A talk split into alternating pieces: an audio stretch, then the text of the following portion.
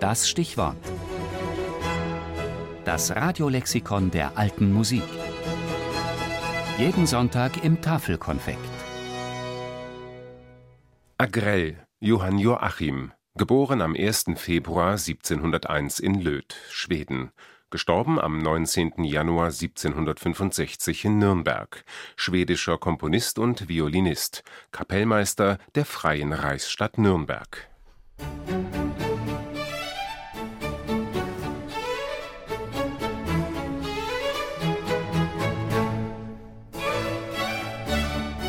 Als Johann Joachim Agrell 1746 im Alter von 45 Jahren seine Stellung als Kapellmeister und Direktor Chori Musici in Nürnberg antrat, war er bereits ein bekannter Komponist, dessen Sinfonien in Schlössern und Residenzen erklangen.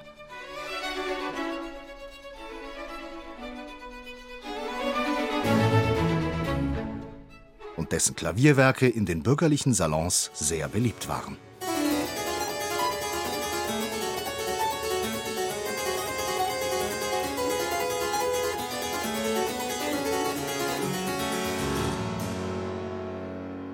Als Kapellmeister war er zuständig für die Komponierung, Anordnung und Aufführung aller sonn-, fest- und feiertägigen Musiken auf dem Musikchor, dann die großen, solennen kaiserlichen Musiken, die bei feierlichen Gelegenheiten in der Hauptkirche, auf dem Rathaussaal, von dem Gang der Frauenkirche herab oder anderswo aufgeführt werden.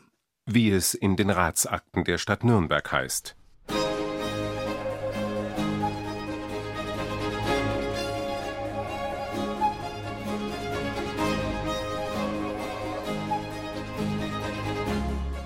Außerdem war er Schenkmeister oder Komplimentarius, will so viel sagen, dass wenn große Herren öffentlich in Nürnberg ankommen, der Kapellmeister ihnen im Namen des Magistrats das gewöhnliche Geschenk von Wein, Haber und Fischen nebst einem Kompliment überreicht. Hiernächst ist der Hochzeitlader und Leichenbitter bei dem Adel.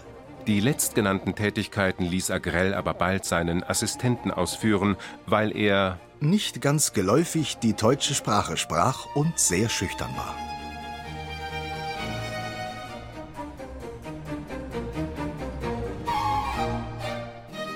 Seine Ausbildung erhielt Agrell an der Universität Uppsala. Dort lernte ihn der Bruder des schwedischen Königs aus dem Haus Hessen-Kassel, Prinz Maximilian, kennen und verpflichtete ihn als Kammermusikus. In dieser Stellung blieb er bis zu seinem Wechsel nach Nürnberg.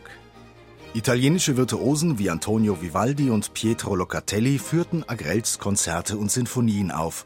Seine Cembalo-Sonaten wurden in Leipzig und London nachgedruckt und eine von ihnen trug Leopold Mozart in das Notenbüchlein für seine Tochter Maria Anna, das Nannerl, ein.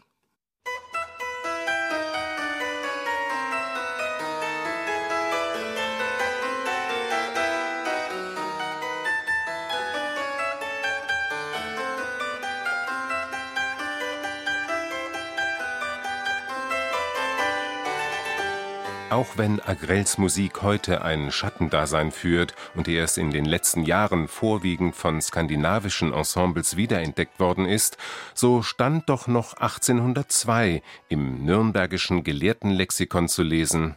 Seine musikalischen Talente waren sehr vorzüglich und seine Kompositionen wurden zu seiner Zeit hoch geschätzt